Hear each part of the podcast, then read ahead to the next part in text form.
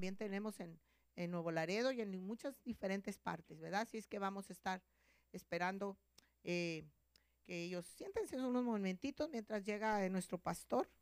Aleluya. Gloria a Dios, gloria a Dios. Y estamos esperando, ¿verdad? Que qué bonito eh, tiempo nos han bendecido el Señor y, y, y, pues le damos muchas gracias todos los días que, que Él nos, nos bendice y nos da nuevas fuerzas. Amén. Le, va, le anuncia a mi esposo, hermano, por favor, que ya estamos listos para la enseñanza. Aleluya. Es que a veces él no escucha cuando terminamos acá. Aleluya. Le digo, le voy a, le digo, te voy a poner una campanita. Aleluya. Para que, como en la escuela, ¿verdad? Le voy a poner una campanita para. Gloria a Dios. Bendito Dios. Gloria a Dios. Ahí está bajito.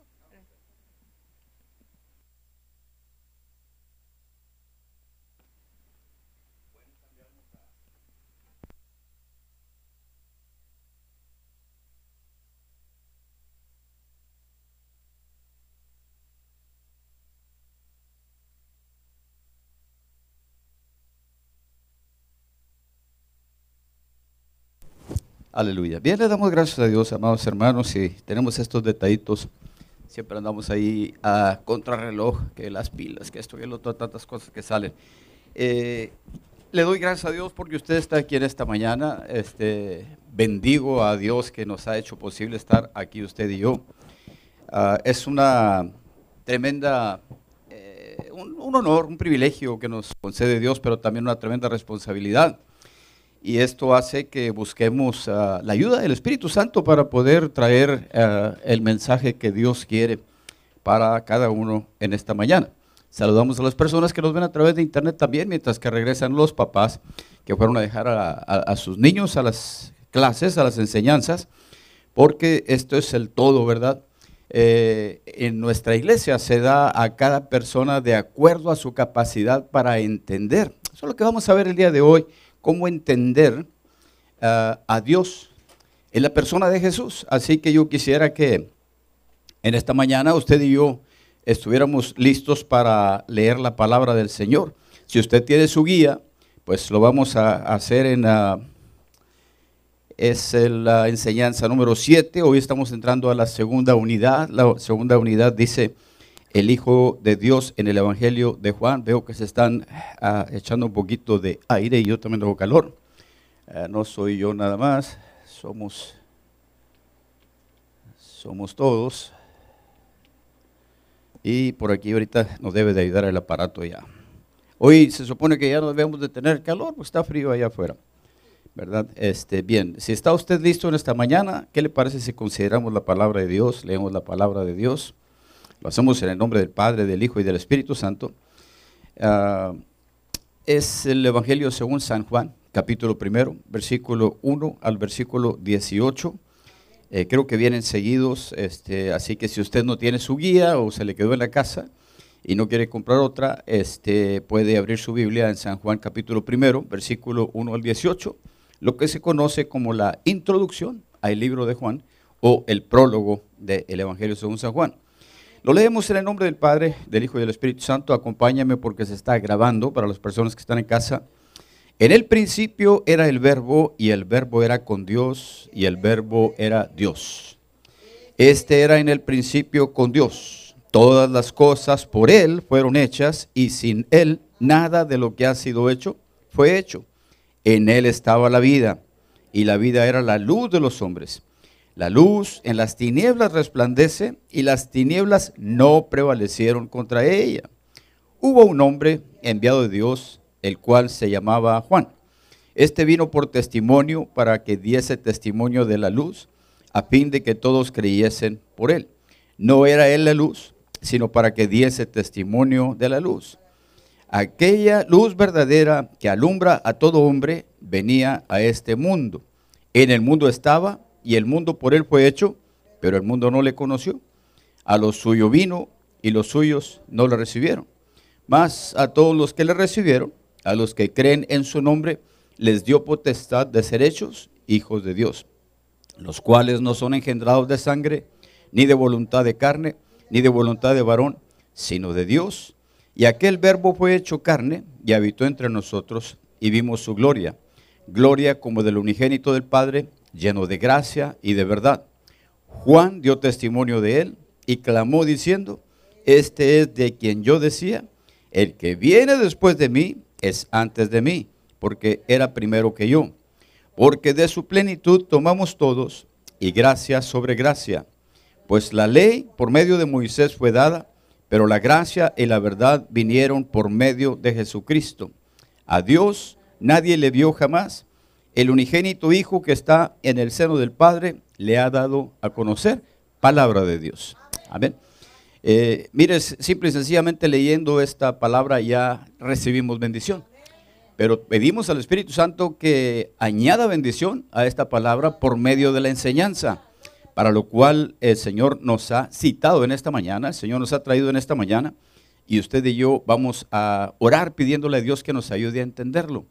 Esta palabra fue escrita, inspirada por el Espíritu Santo, y ha de leerse, dirigidos por el Espíritu Santo, estudiarse eh, por medio y a través del Espíritu Santo, no puede ser de otra manera. Por lo tanto, ayúdeme, oremos. Padre, te damos gracias en esta mañana por esta tu palabra. Qué bendición el poder tener, Señor, este mensaje a nuestra disposición para escudriñarlo, lo cual, Señor, declaramos que somos insuficientes humanamente hablando. Aún a pesar de nuestra capacidad, nos humillamos y pedimos, Señor, que nos des la luz, la revelación, así como lo has hecho a lo largo de los siglos a las personas a quienes tú buscas, llamas, encuentras. Pedimos pues que tu Espíritu Santo nos ayude a recibir esta palabra, este mensaje que viene de ti, que salió de tu corazón, de tu mente, y poder entender lo que significa, eh, Padre amado, el que tu Hijo, Jesús el Cristo, haya venido a esta tierra, el propósito por el cual vino y cómo es que debemos de recibirlo y contestar o agradecer. Señor, usa mi vida para poder llevar este mensaje a quien lo necesita, a quien tiene hambre de la palabra. Te lo pido en el nombre de Jesucristo. La honra y la gloria es para ti, será para ti, hoy y siempre y por siempre. Te damos gracias, Señor. Amén, amén. Y ocupamos nuestro lugar. Y qué tremenda bendición el poder estar escudriñando la palabra de Dios, porque en realidad este, eh, no es de todos. Hay algunas personas que ni siquiera les interesa, desgraciadamente, vamos a ver ahorita por qué razón. Y hay otras personas que no lo pueden hacer porque están este, en, persecución, cuestiones de estas. Pero en, usted y en mí, pues este, eh, vamos a tener la oportunidad de verlo. Eh, en una ocasión, eh, Jesucristo habló a sus discípulos y les preguntó, ¿quién dicen los hombres que soy yo? Esto se encuentra en Marcos 8:27 y por allá en Mateo 16 también. Y esta pregunta este, quedó eh, en el aire, no, sino que quedó plasmada para que hoy usted y yo eh, meditemos en esta pregunta. Porque eh, debemos de entender qué piensa la gente de Jesús el día de hoy. De la misma manera como Jesucristo preguntó a sus discípulos, ¿qué piensa la gente? ¿De quién soy yo? Usted y yo podríamos ah, tratar de figurar cómo piensa la gente de Jesús, qué concepto tiene la gente de Jesús. Se le ha visto y me han dicho como un maestro, el más grande de los maestros, un rabino o raboni, como le dijo María.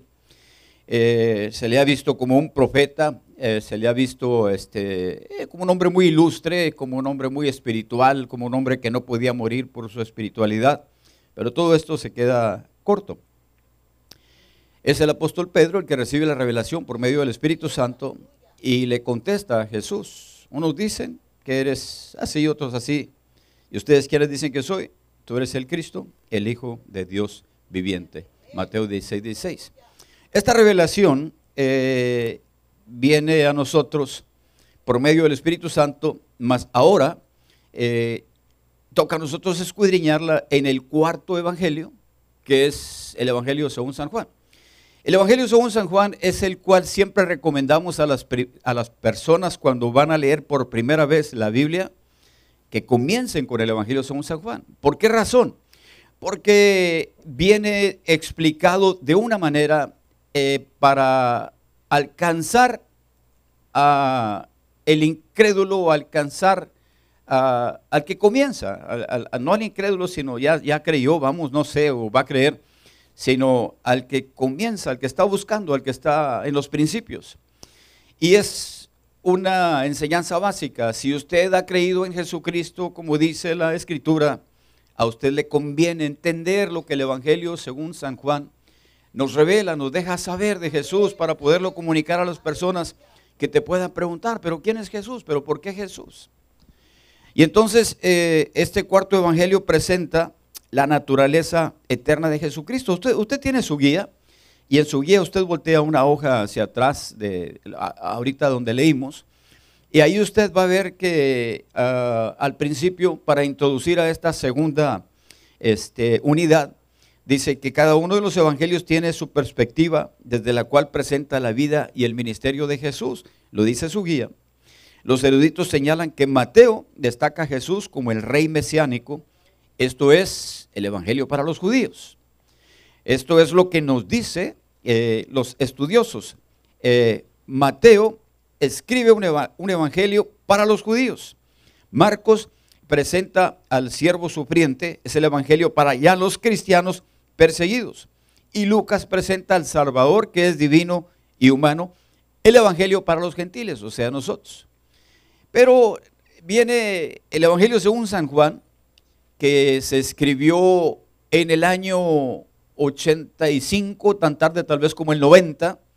Recordamos que Jesús anduvo en este mundo este, alrededor de 30 años, 33 años. Se dice que por, por medio de los ah, cálculos que se han hecho ya con más precisión, anteriormente los cálculos se hacían a mano eh, y se eh, los que se dedicaron a ver cuando nació Jesús retrocedían en el tiempo de acuerdo a los monarcas que había y todo eso. Y había algunos errores, pero se dice que Jesús nació en el año 6, en el año 5 antes de Cristo aproximadamente. Por lo tanto, si la edad de su muerte fue 33, este, debe de haber sido como el año 27, más o menos cuando nuestro Señor este, ascendió.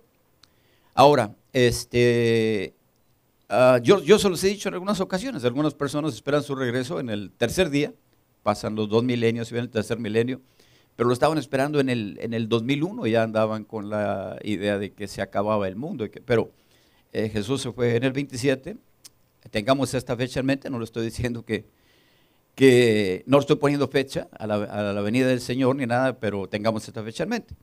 Eh, los científicos dicen que nuestro mundo no pasa de, esa, de, 12 años más, bueno, lo que sea. Ahora, este, este evangelio se escribió eh, para alcanzar a, una cierta audiencia que era muy importante. Eh, lo que dijo Juan en este prólogo, en este evangelio, sigue siendo revolucionario para lo que piensa la gente el día de hoy de Jesús. Usted va y pregunta a las personas, ¿tú qué piensas de Jesús? Le van a decir una bola de cosas. Sin embargo, usted viene al Evangelio según San Juan y este lo va a desafiar a usted, le desafía a su mente a creer que Jesús es el Hijo de Dios, el Cristo, Dios encarnado, el Mesías. Y esto es lo que nos presenta el Evangelio según San Juan, la naturaleza eterna del Hijo de Dios. Ahora, este, esto en nuestro tiempo, ¿verdad? Se le conoce como ah, maestro, etcétera, pero cuando tú les das este mensaje, este mensaje demanda una respuesta práctica, demanda que al recibir la revelación de que Jesucristo es el Hijo de Dios, contestemos. Como yo se lo dije, eh, se lo he dicho varias veces, pero se lo dije la vez pasada, hace una semana, yo tenía mis ah, conflictos internos porque la persona de Jesús, la humanidad de Jesús, pero cuando se me reveló que Jesús es el Hijo de Dios, caí de rodillas pidiéndole perdón por haber dudado este, humanamente, carnalmente, y le, perdóname, acéptame, recíbeme como tu hijo, tú eres mi Dios, tú eres mi Señor. No solamente lo recibo como Dios, sino lo entronizo como rey en mi vida. Y eso es lo que debemos de hacer. El rey de reyes, el señor de señores.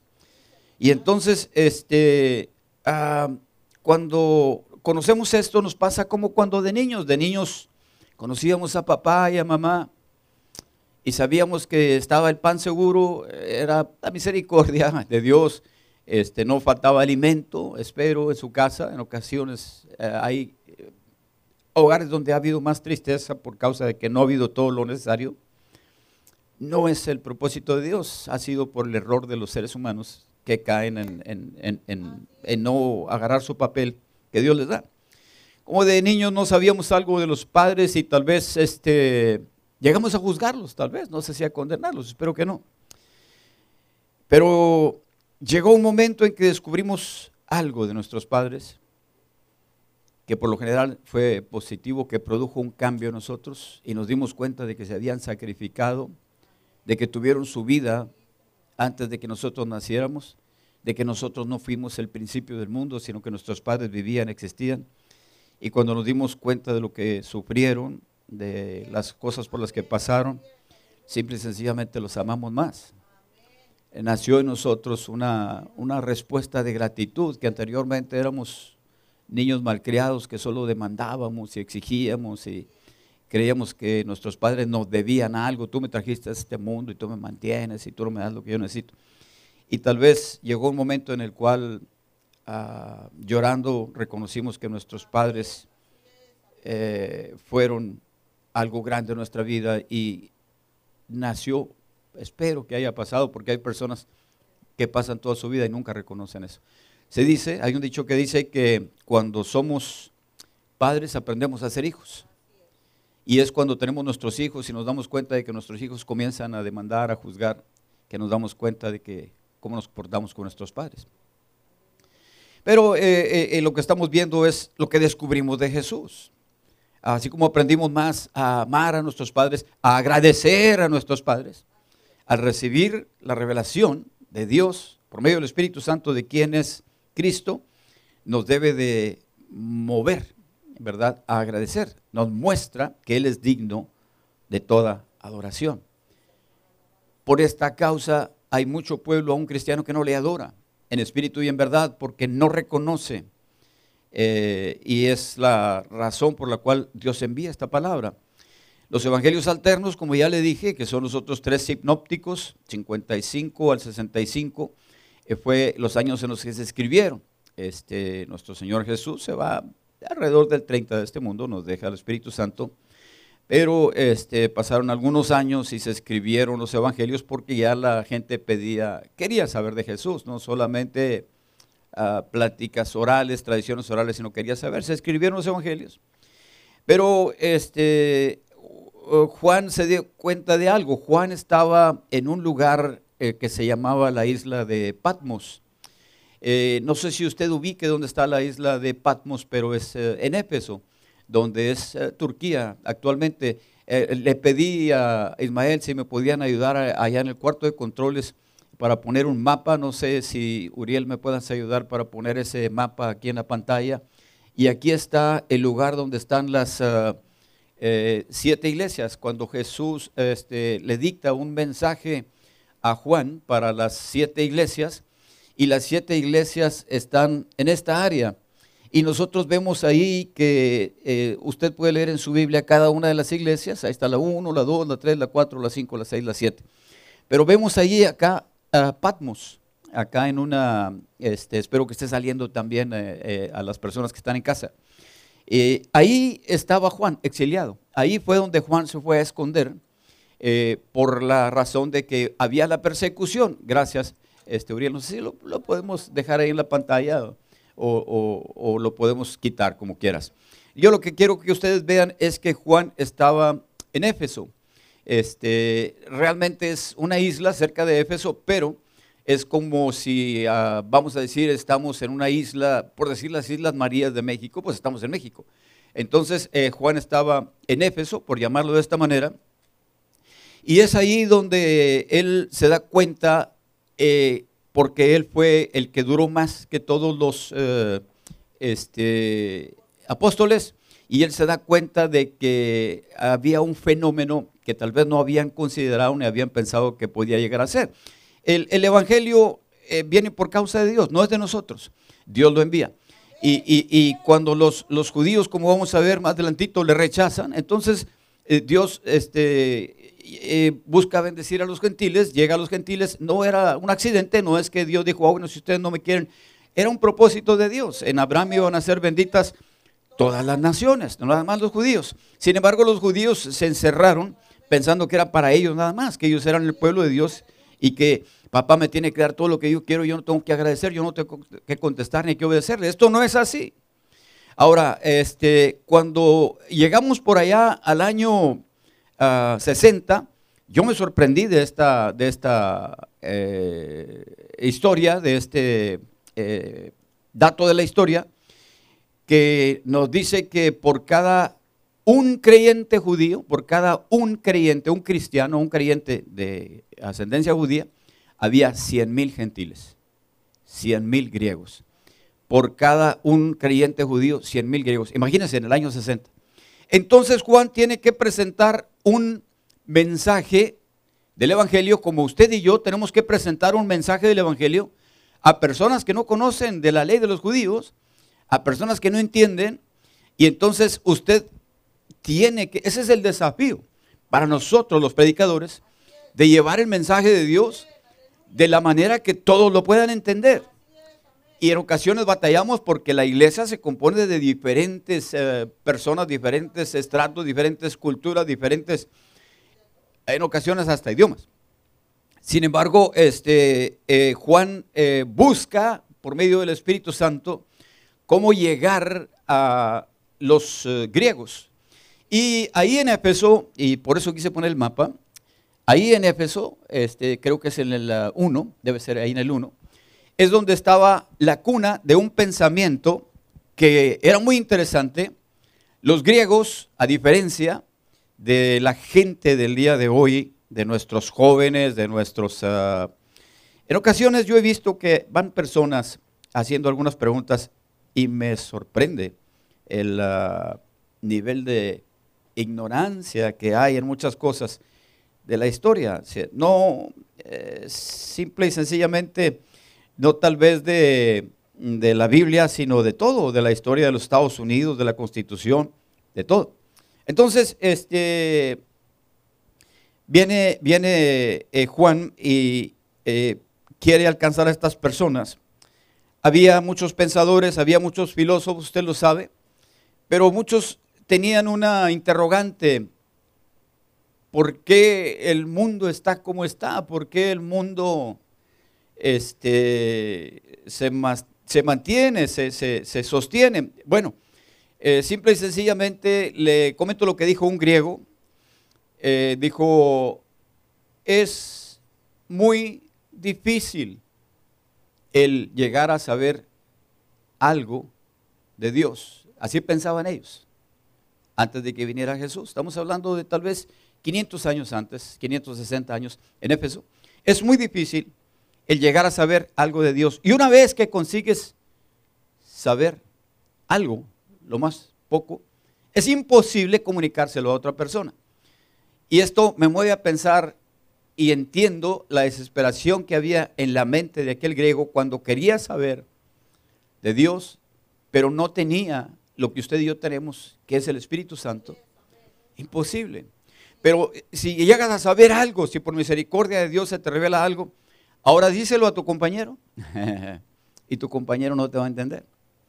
A lo mejor hasta te va a bofetear, a lo mejor hasta te va a decir, te me vas por la puerta que entraste.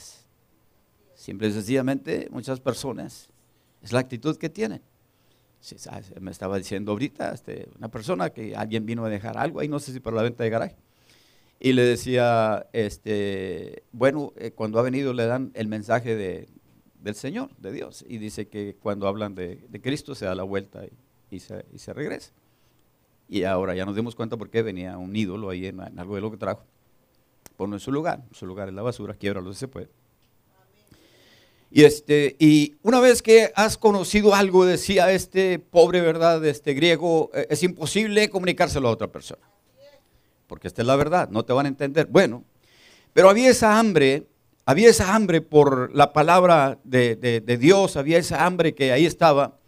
Y entonces este, eh, Juan se da cuenta, él está en la cuna de la idea que es este, ahí en, en Éfeso, en, la cuna, ahí, ahí, ahí precisamente nació 560 años antes de Jesucristo la idea de que la palabra, la palabra es algo muy importante y quiero que usted entienda, tal vez para nosotros no vamos a saber o entender lo que es la palabra, pero la palabra es algo que crea, algo que, que hace. Cuando nosotros soltamos una palabra, por lo general lo hacemos descuidadamente y no nos damos cuenta de que cuando hablamos una palabra o bendecimos a las personas o maldecimos a las personas, arruinamos a las personas o enriquecemos a las personas. Muchas de nuestras palabras son descuidadas y por esta causa debemos de tener cuidado con lo que hablamos. Hay un dicho que dice que somos amos de lo que callamos, pero esclavos de lo que hablamos. Una vez que has hablado las palabras descuidadamente, te tienes que sostener, a, respaldar aquello que has dicho y tienes que enfrentar las consecuencias por las palabras que has dicho. Esto no, no, lo sabe la gente, pero allá en los orientales la palabra tenía una tremenda este, significado. Eh, algunas personas eh, te dan una palabra y te dicen shalom o la paz de Dios contigo y cuando te dan esa bendición, ellos saben que te están enriqueciendo. Se dice que en una ocasión iba un este, Sir Newton, no sé, se me escapa el nombre, pero iba en una misión y lo encontraron los orientales y le dijeron, shalom, shalom, la, la, la, costumbre de bendecir. Pero después se dieron cuenta de que no eran orientales, de que no eran musulmanes como ellos. Y van corriendo y le dicen, devuélveme mi bendición. No era para ti, devuélveme mi bendición. Y la razón es porque ellos están conscientes de que la ah, palabra enriquece, construye, hace. Esto vino de, en, en, Éfeso, ahí estaba la, la, la cuna de la idea, ¿verdad? Que la palabra sostiene el mundo. Los griegos decían, la palabra no es solamente la palabra que tú hablas, sino la palabra ya está en tu mente antes de que la hables. Y ese mensaje, esa palabra que está en tu mente antes de que tú hables, ese es el logos. Eh, eh, eh, y ese logos ya, ya, ya, ya es una acción. los griegos decían y llegaron a pensar, es el logos del creador. Ellos decían, este mundo está perfecto. Y este, este mundo tiene que ser controlado por alguien. los jóvenes de hoy no, ni idea tienen de esto. Y, muchos adultos ni idea tienen de esto. Hace 30 años yo daba estas enseñanzas en la escuela dominical y les decía, las armas que Satanás está usando en estos últimos años es el alcohol y las drogas. La música rock, el heavy metal, y eh, algunas cosas eh, que ya no me meto ahorita, pero esto es lo que ha producido la ruina en la mente de nuestros jóvenes.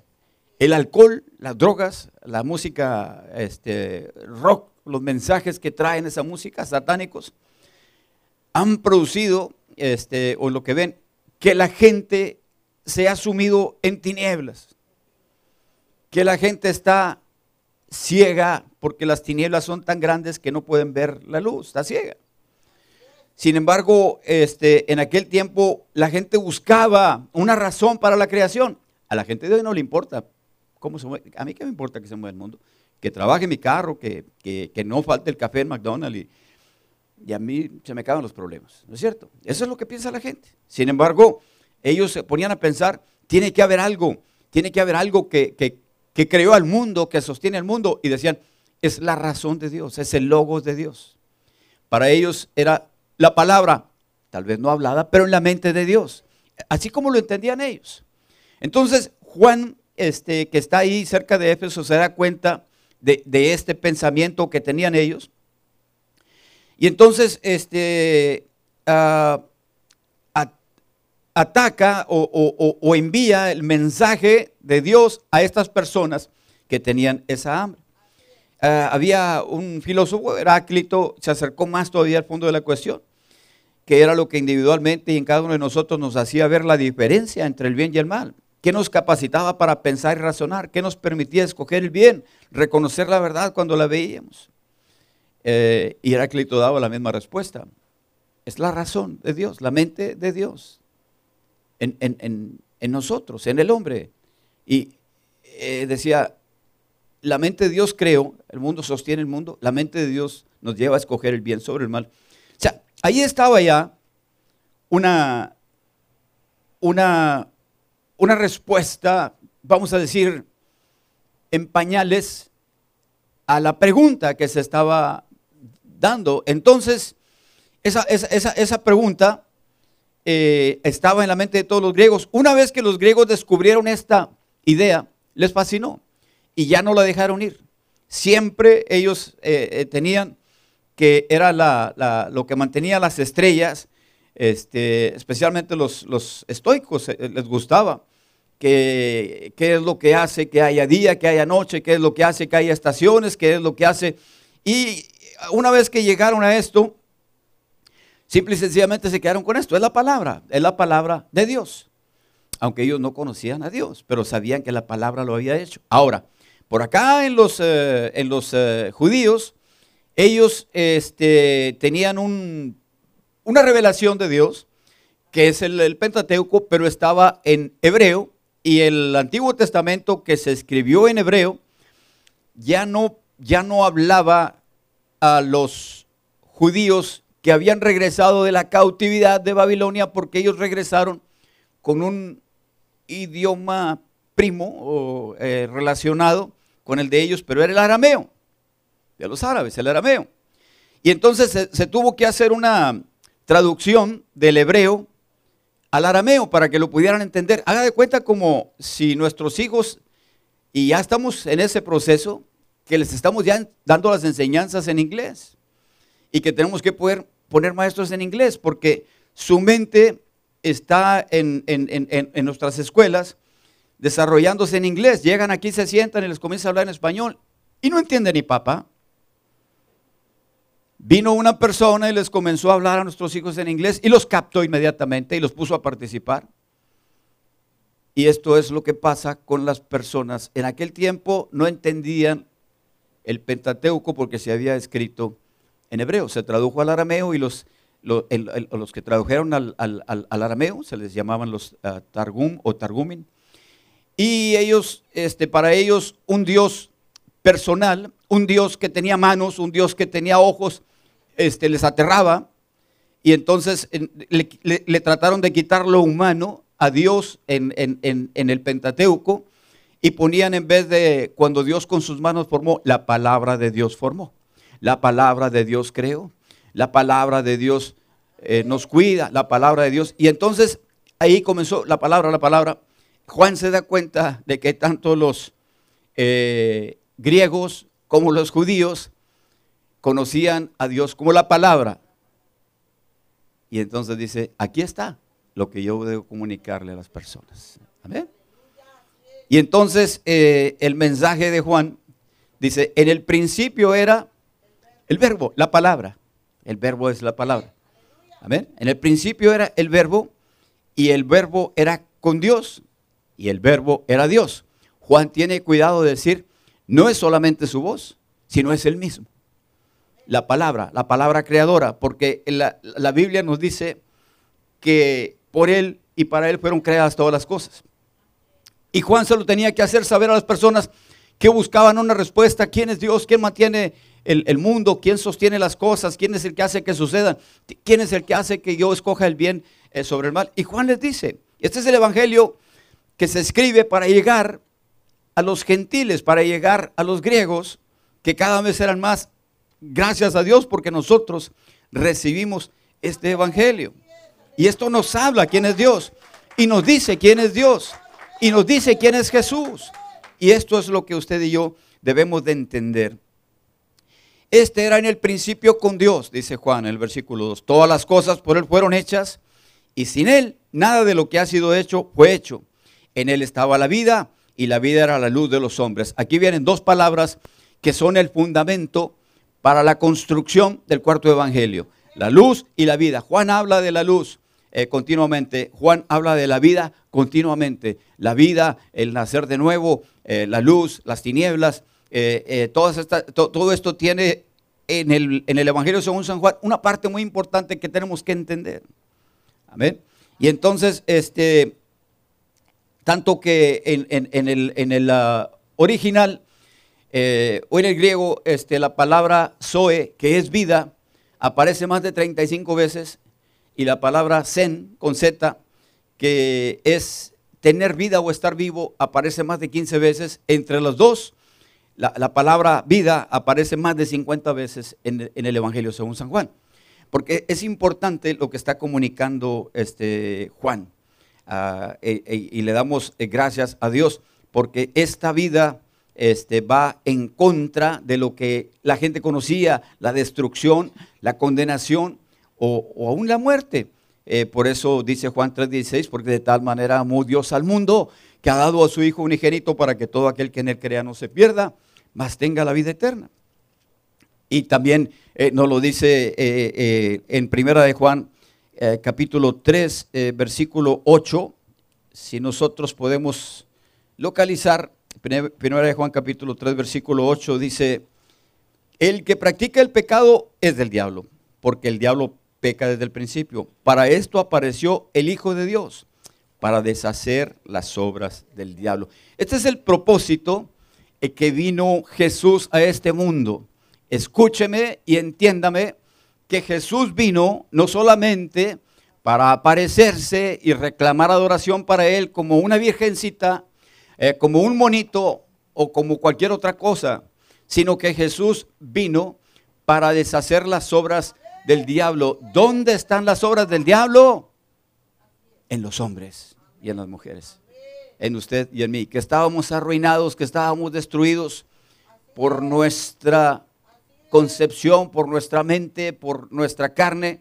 Pero Jesús vino para desbaratar eso, para darnos vida nueva, por eso Jesús dice, yo soy la puerta, el que por mí entrare será salvo.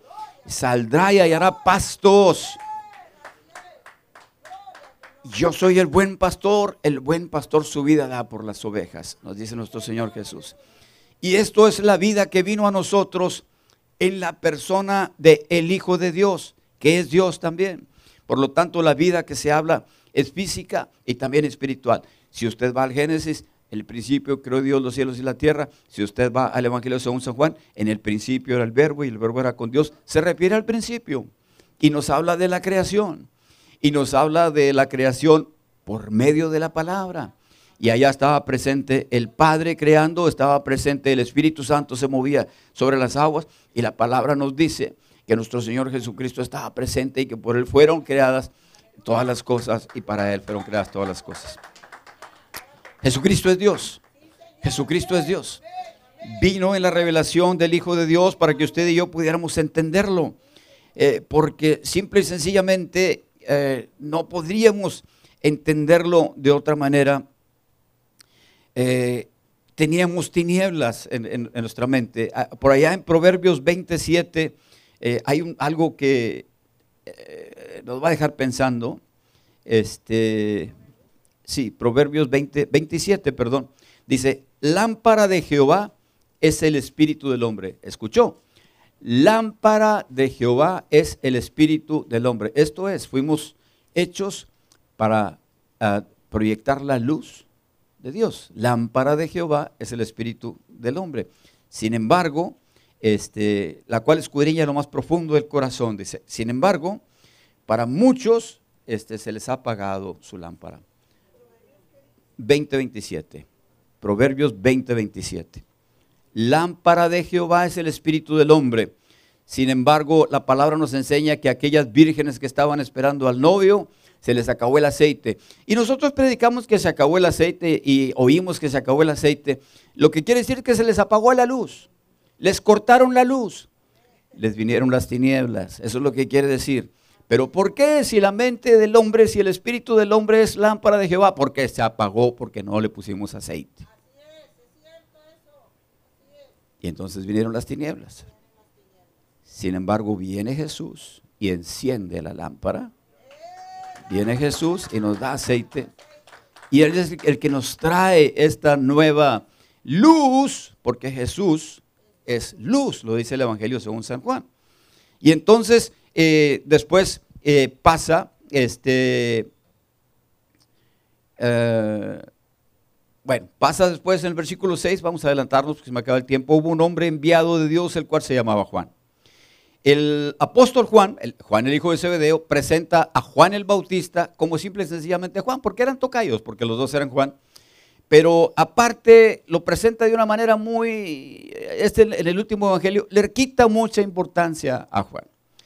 Y a veces podemos pensar, ¿por qué será? Bueno, él tiene cuidado de, derribar perdón, un concepto erróneo que ya había crecido mucho. Si nosotros vamos por allá a Hechos capítulo 19 y nos vamos a dar cuenta de que cuando andaban ya predicando después en el nombre de Jesús, el apóstol Pablo llegó a, este, dice, aconteció que entre tanto que Apolo estaba en Corinto, Pablo después de recorrer las regiones superiores vino a Éfeso y hallando a ciertos discípulos les dijo, ¿recibisteis el Espíritu Santo cuando creísteis? Y ellos le dijeron, ni siquiera hemos oído si hay un Espíritu Santo. Eran creyentes, Dice, ni siquiera hemos oído que hay Espíritu Santo. Y les dice, ah, entonces dijo, ¿en qué pues fuisteis bautizados? Ellos dijeron, en el bautismo de Juan. Y este es algo que ya estaba este, sucediendo, son errores que se cometen. Viene el mensajero de Dios y la gente se fascina con el mensajero y se olvida de Dios. Vienen los dones carismáticos de Dios, los dones espirituales, y la gente se fascina con los dones espirituales y se olvida de Dios, se olvida del amor, se olvida del propósito por el cual Dios nos los da. Y entonces eh, a Juan lo estaban deidizando, deidizando, ya lo estaban idolatrando, estaban haciendo de él un ídolo y Juan, el apóstol, eh, tiene cuidado de derrumbar la imagen de Juan el Bautista que ya estaba prosperando, que era errónea, que era mal. Y por eso lo presenta así muy sencillo. Y lo dice, este vino por testimonio, para que diese testimonio de la luz a fin de que todos creyesen por él. Vino para dar testimonio de que la luz se había encendido. ¿Cuántas deben de ser las tinieblas de las personas para que cuando la luz está frente a ellos no se den cuenta de que la luz se encendió? Imagínense cuando usted le habla a una persona de Jesucristo, en lugar de, recibir como los eh, griegos, oye, esto es lo que yo estaba esperando, ¿quién creó al mundo? ¿Quién me hizo? ¿Quién, ¿Quién está en mi mente? Ellos te rechazan, te dan la espalda, se van, van a prenderle una veladora a su monito, eh, no les interesa nada de esto. Si imagínense hasta qué punto está entenebrecida la mente de los seres humanos. Que tenga que venir alguien a decirles, hey, ya llegó la luz. Estaban ciegos. Se atrofiaron sus ojos espirituales. No era la luz, sino para que diese testimonio de la luz aquella luz verdadera que alumbra a todo hombre, venía a este mundo. Él fue enviado por Dios, así como usted y yo somos enviados por Dios. El Evangelio es de Dios. Él envió a su Hijo para darnos esa revelación de quién es Dios, porque no la conocíamos, a pesar de que era el pueblo de Dios, los judíos, a pesar de que era la casa de Dios, por llamarlo de esta manera, no lo conocían. Simple y sencillamente, cuando él, eh, em, eh, cuando viene Jesús, tiene que venir alguien para dar testimonio de la luz que es Juan. Pero este, muchas personas todavía hoy siguen dándole un carácter casi sacro a las personas que predican el Evangelio, pero no se acercan a Dios.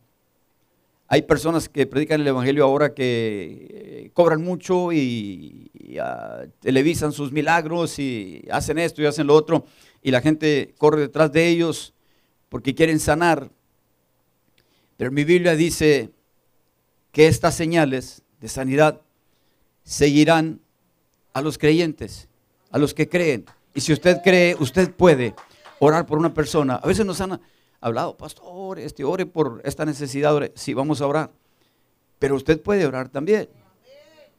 Cuando mi esposa le habló a la persona que nos predicó el evangelio, le dijo, es que mi hija están ahorita, mis tres hijas están con calentura. Y le dice, Magdalena, toma autoridad, ponte aceite en las manos, eh, pon las manos sobre ellas y declara la salida en el nombre de Jesús. Mi esposa agarró aquella autoridad y comenzó a orar por ellas. Sanaron mis hijas. Porque tenemos esa autoridad. Si tú crees, tú tienes esa autoridad. El Señor nos lo ha dado. Sin embargo, e, en muchas ocasiones, eh, aquella persona que oró y sanó, ya le damos un carácter casi sagrado y andamos ahí detrás de él. Y andamos como iglesia persiguiendo las señales. La Biblia no dice que y los creyentes seguirán las señales. No, las señales seguirán a los creyentes. A donde quiera que tú vayas, a donde quiera que tú prediques, a donde quiera que tú estés haciendo lo que el Señor te mandó a hacer, viene el poder de Dios respaldando la palabra, porque la palabra crea, porque la palabra bendice, porque la palabra es Cristo. Y cuando comunicamos la palabra, eso es lo que estamos comunicando, el Evangelio. Es Dios el Padre el que envió a unos y a otros con una misión única. Y no era de ellos la misión, como no es de nosotros. Dios nos ha enviado a nosotros también a predicar el Evangelio, pero es, todo es de Dios y para Dios, por Dios. O sea, Juan hizo su tarea y terminó su tarea. Y por eso es que Dios permitió que Juan fuera a la cárcel. Y por eso es que Dios permitió, porque dijo, el mismo Juan dijo, es necesario que él crezca y yo mengue, porque le preguntaban, oye, ya está bautizando más que tú, Juan este Jesús al que tú presentaste ya tiene más que tú. Y dijo, yo les dije, yo siempre les dije que no era yo el novio.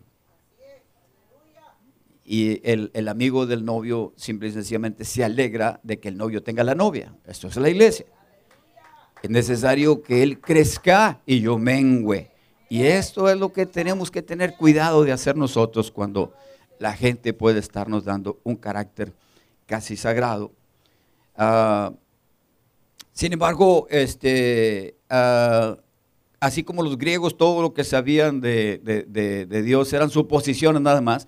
Mucha gente así está ahorita. Algunas personas han hablado conmigo y me han dicho, no, Peña, porque los conozco hace mucho tiempo, no me dicen pastor, no me consideran pastor. No, tú estás mal, tú te das cuenta que a Dios no lo podemos conocer. Ah, se pusieron bien religiosos, gloria a Dios, espirituales. A Dios no lo podemos conocer, ¿para qué lo andamos estudiando si a Dios no lo podemos conocer? No, pues está bien pues entonces pues no lo estudias, ¿verdad? Dicen allá los del rancho, pues del agua quedan charcos, pero de la seca, ¿qué queda? Nada. Si te vas a poner a estudiar al Señor, van a venir conflictos, van a venir situaciones difíciles, van a venir, te tienes que quebrar la cabeza, pero si, si no quieres estudiar nada, ¿qué va a venir? ¿Cómo vas a conocer a Dios? puras suposiciones como los griegos, puras, yo me imagino que es así, yo me imagino que, yo creo que Dios es así, te dicen. Yo creo, sí, pues es un Dios que tú tienes en tu mente. Es tu mente. Yo creo que Dios es así. Sí, sí, sí. Pues tú crees que Dios es así, pues entonces Dios es así, pues es tu mente. Te estás adorando a ti mismo. Es el Evangelio según Santú. Y dale por ahí. Pero yo me quedo con el Evangelio según San Juan. ¿Verdad? Porque ahí está la revelación del Señor. Eran puras especulaciones hasta que vino Jesucristo. Y dice la palabra del Señor, dice, aquella luz verdadera que alumbra a todo hombre venía a este mundo, versículo 9. En el mundo estaba y el mundo por él fue hecho, pero el mundo no le conoció. A los suyos vino y los suyos no lo recibieron. Qué tremendo que yo llegara a mi casa y que timbrara, porque se me olvidó la llave, y que saliera mi esposa y mis hijas y que dijeran, ¿usted quién es? ¿Usted qué viene a hacer aquí? Pues es mi casa. No, ¿usted quién es? Vámonos, lárguese, vaya a leerlo a la policía. Jesús vino a su casa. Esto es, vino al pueblo de Dios. vino a la nación de Dios, a los judíos. Lo estaban esperando, esperaban al Mesías, querían al Mesías. Los griegos decían, quisiéramos saber quién hizo el mundo. Los judíos ya sabían quién hizo el mundo, por el amor de Dios. Sabían que iba a venir el Mesías, sabían que iba a venir el ungido, sabían que iba a arreglar todas las cosas, pero cuando vino, no le conocieron. Le rechazaron. Qué triste qué difícil eh, que en ocasiones eh, podamos llegar a, a esto. Hay personas que yo los he visto que tienen una grande necesidad. Una grande necesidad. Y me animo a presentarles el Evangelio porque sé que es lo único que les puede ayudar. Y les presento el Evangelio y me rechazan. No, ustedes los fanáticos, no. Estás arruinado, estás enfermo, estás en pecado. Los griegos decían, ¿por qué si quiero lo bueno estoy haciendo lo que estoy haciendo? ¿Qué, pasa? ¿Qué es ese caos que está? O sea, el mundo sabía, pero no tenía el poder para salir de sus pecados, para salir de sus vicios, de sus adicciones. Simple y sencillamente este, eh, vino la luz, pero no lo pudieron entender. El apóstol Pablo cuando le escribe a los romanos, y es por allá en uh, Romanos capítulo primero, ¿verdad? Tan pronto como el capítulo primero, les escribe a los romanos porque los romanos hay que Ah, hay que decirles las verdades. Y le dice, es precisamente los romanos los que se defienden mucho ahora. y le dice por acá, eh, versículo 18 del capítulo primero, porque la ira de Dios se revela desde el cielo contra toda impiedad. Aquí los targúmenes le hubieran quitado la ira de Dios. No, no, Dios no puede enojarse, Dios no puede ser humano. Le estamos dando un carácter humano a Dios. Los que tradujeron el Pentateuco le quitaron la humanidad a Dios. Sin embargo, Dios siempre ha sido eh, con pasión, con, celo, con ira. Este, y no hay por qué tratar de quitarle. Eh, el hecho de que no le conocieran es porque simple y sencillamente no lo conocían. Dice,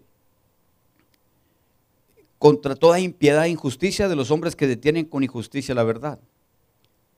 Porque hay personas que detienen con injusticia la verdad, detienen la palabra de Dios, porque lo que de Dios se conoce les es manifiesto, pues Dios se los manifestó porque las cosas invisibles de Él, de Dios, su eterno poder y deidad, se hacen claramente visibles desde la creación del mundo, siendo entendidas por medio de las cosas hechas, de modo que no tienen excusa. Los griegos lo decían, pero si hay estaciones, ¿quién las ordenó?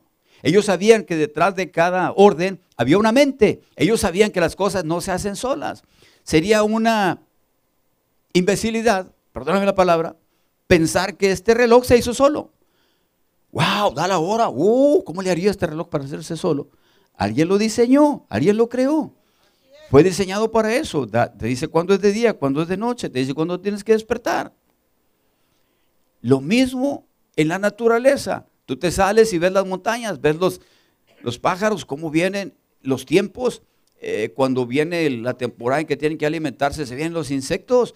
Cuando eh, vienen las estaciones, este, y dices tú, oye, pero pero ¿qué es este orden? Y yo siembro una semilla y sale, y sale en su tiempo, y llueve las lluvias tempranas y las lluvias tardías.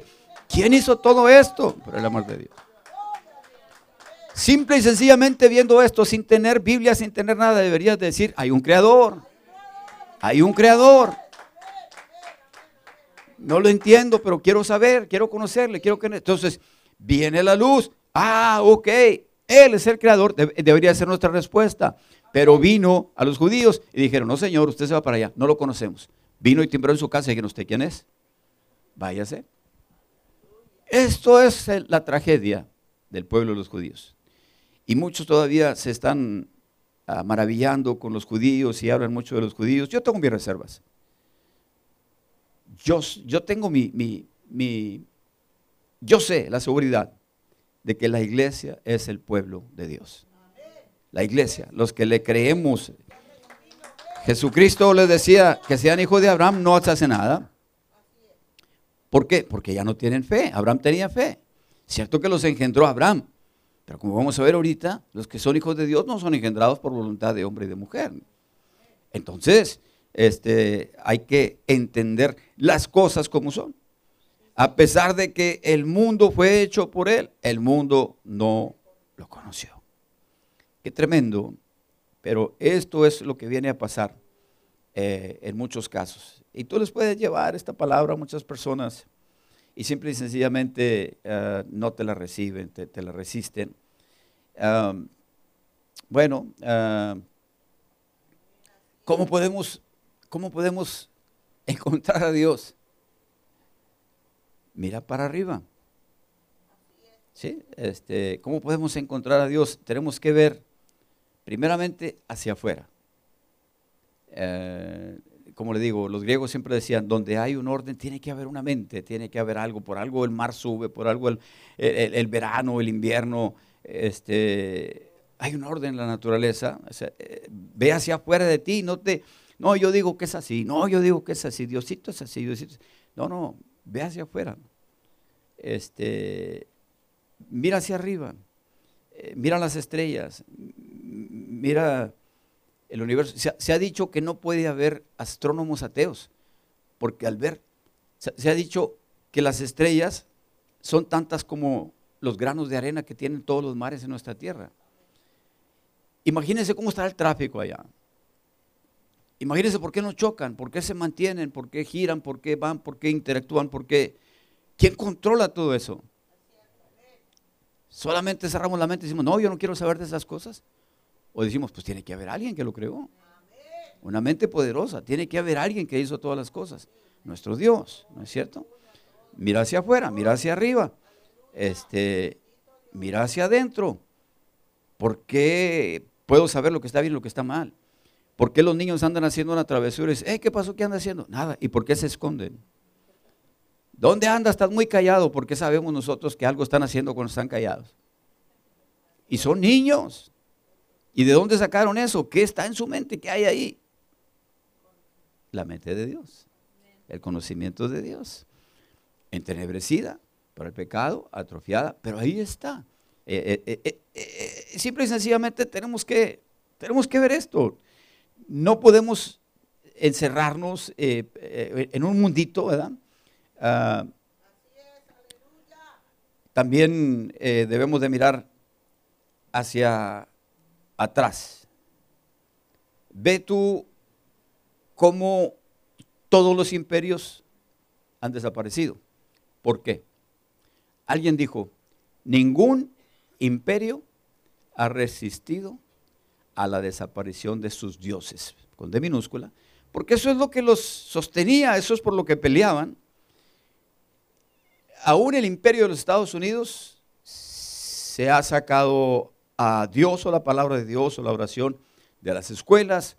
Se ha eh, creado una mente muy libertina. Este, simple y sencillamente nos damos cuenta de que ya muchas personas les están dando a sus hijos educación en su casa, porque es terrible lo que está pasando en las escuelas, lo que te les enseñan. Veía yo un documental, le decía a mi esposa, de una mujer que fue atacada por un animal salvaje. Y decía, tengo tres, tres hijos, dice, eh, un hombrecito y una, el primero un hombrecito y la última una mujercita. El segundo dijo, bueno, nació mujer, pero a los 13 años llegó y nos dijo que ya era hombre o que quería ser hombre, y ahora es hombre, es transgénero. Yo me quedé como que impactado, como, lo estaba diciendo, como que eh, fui a la tienda y compré cacahuates o algo, cualquier cosa, como que fue cualquier cosa, ¿no? ¿De dónde sacó una jovencita o jovencito, lo que sea, de 13 años, que ya no quería ser lo que Dios quería que fuera? ¿De dónde lo sacó? Se los están enseñando en las escuelas. Y esto es, esta es la tragedia de nuestros tiempos. Aquel, aquellas armas de Satanás que yo predicaba hace 30 años, el alcohol y las drogas, ya están haciendo su efecto. La mayoría de las personas que están enseñando en nuestras escuelas toman alcohol, usan drogas, abiertamente. Y nadie les puede decir nada. Y tú no puedes llevar la palabra de Dios porque a ti sí te pueden decir algo. Hoy estamos en un mes muy difícil, octubre, ya lo comenzamos a sentir. Se han intensificado los ataques como nunca contra la iglesia. Tal vez la iglesia no se da cuenta, pero los líderes nos damos cuenta.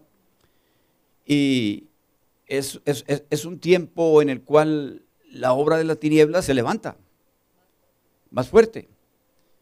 Y esta fiesta la llevan a las escuelas. Pero no puedes llevar la Pascua, no puedes llevar la resurrección, no puedes llevar la Navidad porque eres un fanático. Pero porque tengo que celebrar el Halloween, porque si no te ponemos un cero. Y si no participas te quitamos la calificación. Le decían a mis hijas, pues no participes. Pero me van a quitar el, el 10, pues que te lo quiten. ¿Para qué quieres un 10? Y simple y sencillamente mucha gente no lo entiende. Hay un fondo satánico. porque es en esa fecha. ¿Cuándo es el Día de los Muertos en México? 2 de noviembre. Eh, del 31 de octubre al 2 de noviembre, la fiesta satánica. Y allá en México, ¿qué hacen el Día de los Muertos? Ponen altares a los muertos y le ponen comida a los muertos. Y nosotros pudiéramos pensar que ignorancia, como le dijeron a la, a la India María. Dijeron, oye India, ¿cómo crees tú que va a salir, cuándo va a salir tu muertito a comerse esa comida? Pues dice, en la misma hora que va a salir el de usted a oler las flores que le puso.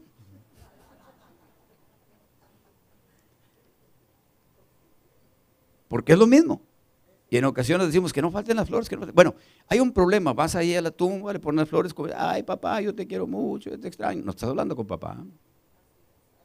Ay mamá, hermanito querido, mire, no estás hablando con hermanito. hermanito ya se fue. Te quedaron ganas de hablar con tu hermanito porque no hablaste en vida con él. Te quedaron ganas de decirle a papá cuánto lo querías porque ahorita en vida le debes decir a papá cuánto lo quieres. Y a mamá, y tienes que hacer lo mejor por ellos y tienes que Aleluya, gloria al Señor. Sin embargo, en ocasiones este, llevas el mensaje del Evangelio y, es rechazado. La vida de Jesús fue una manifestación de su gloria. Eh, Jesús cuando hacía lo que él hacía, manifestaba su gloria. Y él dijo, yo les he dado a ellos mi gloria, la gloria que tú me diste. Y ahora le dice, le pidió al final, eh, Juan 17:5, que le devolviera la gloria que tuvo con él desde antes de empezar el mundo. Jesús se despojó de su deidad, se hizo humano como nosotros, se, sujetó al Padre que el Padre le dio lo que nos tenía que dar a nosotros, la palabra, el mensaje, nos lo dio, nos compartió. Pudimos, pudimos entenderle a Él porque simple y sencillamente, de otra manera, eh, no lo hubiéramos entendido. Eh, hay, hay, es, difícil, pero ¿cómo, ¿cómo piensa usted que un plebeyo le pueda ofrecer a un rey su amistad? ¿Qué le diría el rey? Si yo ahorita voy y le digo a Donald Trump, voy y le toco en la Casa Blanca, pues fíjate que te vengo a decir que puedo ser tu amigo si tú quieres. ¿Qué me va a decir Donald Trump? Sácate, a ver, quítale los papeles, mándalo para allá para atrás. Aleluya.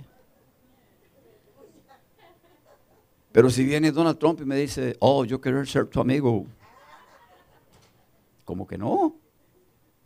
Me olvido de todo lo que me dijo, ¿verdad? que soy violador, que soy asesino, que soy drogadicto, traficante de drogas. Que Lo que le quiero decir es esto, es difícil que un plebeyo se pueda acercar al rey a ofrecerle su amistad. Pero cuando el rey se acerca a un plebeyo y le ofrece su amistad, qué tontería de rechazar esa amistad. Cuando el rey de reyes y señor de señores vino a nosotros a ofrecernos su amistad, ¿Cómo podemos rechazarle? ¿Y cómo nos dimos cuenta de eso? Por Jesús, por la persona de Jesús. Había un concepto de Dios, como usted ya lo sabe, del Padre en el Antiguo Testamento, los griegos que no lo conocían. Pero viene Jesús y nos muestra al Padre. Viene Jesús y nos enseña cómo es el Padre. Dice Ah, en el mundo estaba, el mundo por él fue hecho, pero el mundo no le conoció. A los suyos vino y los suyos no le recibieron. Mas a todos los que le recibieron, a los que creen en su nombre, les dio potestad, poder de ser hechos hijos de Dios. No todos son, no todos son hijos de Dios. Personas me han dicho a mí, todos somos hijos de Dios. Le digo, no, discúlpame. ¿Cómo te atreves a decir que no? Diosito nos hizo a todos. Sí, nos creó a todos, somos creación de Dios todos, pero no todos somos hijos de Dios. En lo natural tú lo puedes ver tienes tus hijos y ah, puedes tener tres, cuatro, cinco, y hay unos hijos que adoptan una actitud grosera con, el padre, como si los padres le deben algo, se lo dije hace rato. Van por el mundo pensando que el mundo le debe algo, que tienen que recibir de todos. Hay muchos hijos así ahorita.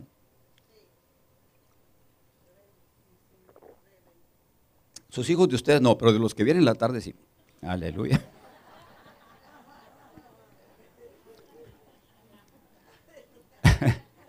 A la tarde hoy sí que los de la mañana, ¿no es cierto?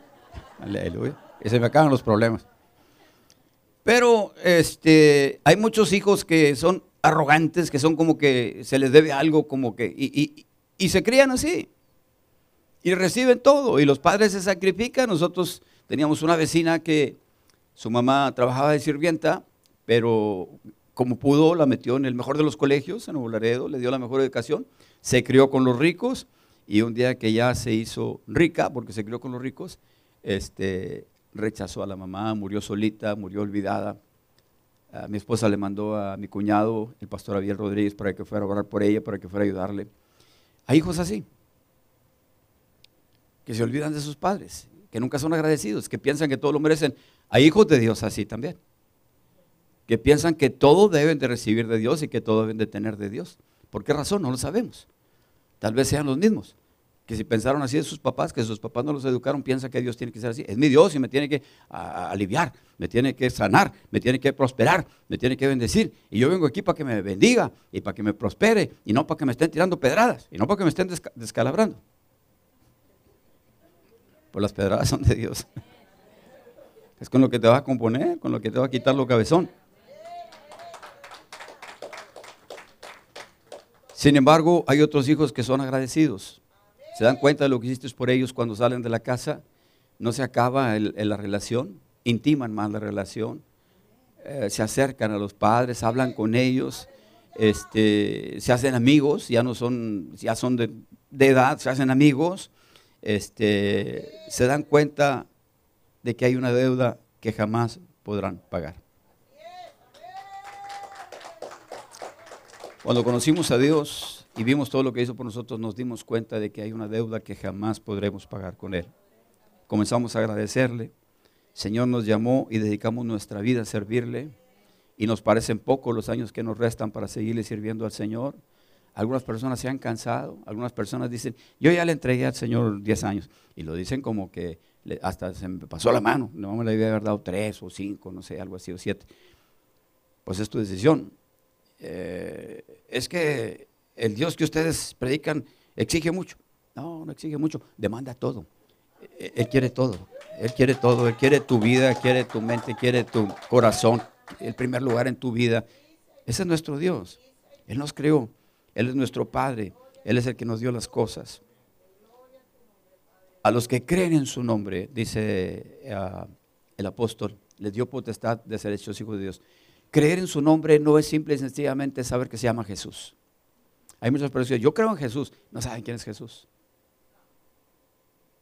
Eh, como aquellos este, eh, hijos de Seba o discípulos de Seba que iban eh, y que vieron a un endemoniado, vieron cuando Pablo echó fuera un demonio y luego vieron a un endemoniado y le dijo, en el nombre de Jesús, el que predica Pablo, fuera demonio. Y el demonio dijo, a Pablo conozco y sé quién es Jesús, pero ¿Ustedes quiénes son? Vámonos de una revolcada y los encueró y los mandó. Muchas personas este, piensan que creer en Jesús es solamente escuchar Jesús y decir, sí, sí, creo en Jesús. No, el nombre de Jesús es el carácter de Jesús. El nombre de Jesús es el poder de Jesús. El nombre de Jesús es toda la vida de Jesús. Conoces a Jesús. A los que creen en su nombre, les dio potestad de ser hechos hijos de Dios. Hijos de Dios. Antes no eran, pero ahora son hechos hijos de Dios. Algunas personas se quedarán en su mundito, en su preconcebido, en su orgullo, en su pretender que todo tengo que recibir, nomás quiero más y quiero más y quiero más, y nunca le diste nada a Dios. Ese no es un hijo agradecido. Ni siquiera es un hijo de Dios. Cuando veíamos a Dios si no hubiéramos a Jesús, ni nos atreveríamos a acercarnos a Dios. Como se sabía que era Dios, de la ira que rompía, que los terremotos, que es, ni nos atreveríamos a acercarnos a Dios. Cuando conocemos a Dios en la persona de Jesús, nos acercamos a Dios. Por eso Jesús dijo, yo soy la puerta. El que por mí entrare será salvo. No hay otra manera de ir al Padre sino por medio de Jesucristo. No nos atreveríamos de otra manera y le damos gracias a Dios. Jesús fue encarnado, este, y lo sabemos usted y yo, aquel verbo fue hecho carne, habitó entre nosotros, vimos su gloria como la del unigénito del Padre. Juan dio testimonio de él, este es el bautista, este es de quien yo decía, el que viene después de mí es antes de mí porque era primero que yo. Porque de su plenitud tomamos todos y gracia sobre gracia. Pues la ley por medio de Moisés fue dada, pero la gracia y la verdad vinieron por medio de Jesucristo. A Dios nadie le vio jamás. El unigénito Hijo que está en el seno del Padre, Él le ha dado a conocer. Y por eso nosotros le damos gracias a Dios porque tuvimos esta revelación. Amén. Y por eso usted y yo le adoramos y por eso nos acercamos a Dios. Y no nos da temor acercarnos a Dios, aunque muchas personas dicen, oh, a Dios no lo puedes conocer. No, no, no pienses que, no, ¿por qué dices que tiene celos? ¿Por qué dices que tiene ira? ¿Por qué dices, él no es humano? Bueno, lee tu Biblia. Y si ya en la Biblia le quitaron la humanidad de Jesús, como le digo en el Antiguo Testamento, pues vete al, hebreo. Y eh, si no, en el Nuevo Testamento te dice quién es Dios. Jesús es Dios. Jesús es Dios. Sea el nombre de Dios glorificado. A Él sea la honra, la gloria y el imperio por siempre. Amén. Gracias Dios por esta palabra, gracias por esta enseñanza. Espero que usted tenga un concepto ahora diferente de quién es Jesús y usted pueda comunicarle a las personas que lo desafían eh, quién es Jesús. Amén. Bueno, nos ponemos de pie en esta mañana, amados hermanos. Le doy gracias a Dios por esta palabra. No sé si ya se levantó la ofrenda, ¿me ayuda? Ya se levantó la ofrenda. Le damos gracias a Dios por esto. Y en este momento, bueno, no nos queda más que despedirnos de las personas que nos ven a través de internet. Ah, le damos gracias a Dios porque algunas personas este, nos llaman y nos, inclusive nos mandan algunas eh, preguntas. Hoy que preparaba esta, esta enseñanza, ah, recordé a mi hermana Marta de los Santos Reyes de República Dominicana, este, Santo Domingo, porque mandaba una pregunta y le decía yo que en el hebreo, la palabra para, que nosotros, para nosotros es día, eh, es Yam, y Yam eh, era un periodo de tiempo. y ahora recordé eso porque el hebreo fue traducido después al arameo, y, ah, está un poco complicado, pero si estudiamos, si nos aplicamos a estudiar, vamos a llegar al caso. Les saludamos, hermanas, saludamos también a nuestra hermana Rosalina Cifuentes de Piedras Negras, que sigue estas transmisiones todo el tiempo. Esperamos que su mamá esté mejor. Gracias por orar por nosotros también. Y en este momento pues nos vamos a despedir. Saludamos a la familia Ortiz. Tenemos tiempo que no les saludamos en Nuevo Laredo. Este, nuestros hermanos Luis y Verónica y a las personas que siempre nos están viendo en Corpus, en ah, Houston, en San Antonio, en ah, todos los lugares. Este, a ustedes les bendecimos en el nombre de nuestro Señor Jesucristo. Deseamos que la paz de Jesucristo sea una realidad ahí en su casa. Es posible cuando conocemos al Rey de Gloria, al Rey de Reyes, Señor de Señores, y le recibimos en nuestra casa eh, no como un extraño. Gerardo Martínez está eh, comunicando desde Monterrey, se me estaba escapando. Eh, mi hermano Gerardo, que ahí está atento, nos está viendo todo el tiempo. Él y su esposa Laura nos han mandado saludos. Les, bendecimos en nombre de Cristo. Y está nuestro hermano aquí también saludándoles, levantando la mano. Le damos gracias a Dios. Este aplauso es para el Señor que hizo posible que ustedes vinieran y nos visitaran y ahora nos están viendo. Gracias a Dios por todas las personas que siempre nos están viendo. Eh, tenemos que despedirnos en este momento, les decimos, la paz de Jesucristo es con ustedes, es posible. Creo, y esta enseñanza sí me lo enseñó, que cuando yo digo esta palabra, esta palabra construye bendición en su vida, y por eso la digo. Así que la paz de Jesucristo es con ustedes. La iglesia cristiana Shalom, toda la iglesia, gracias a Dios, muy buena asistencia. Pastores Abelardo y Magdalena Peña, desean que Dios les bendiga mucho y que Dios les bendiga siempre. Amén. Gracias a Dios. Aleluya. Aleluya. Gloria al Señor.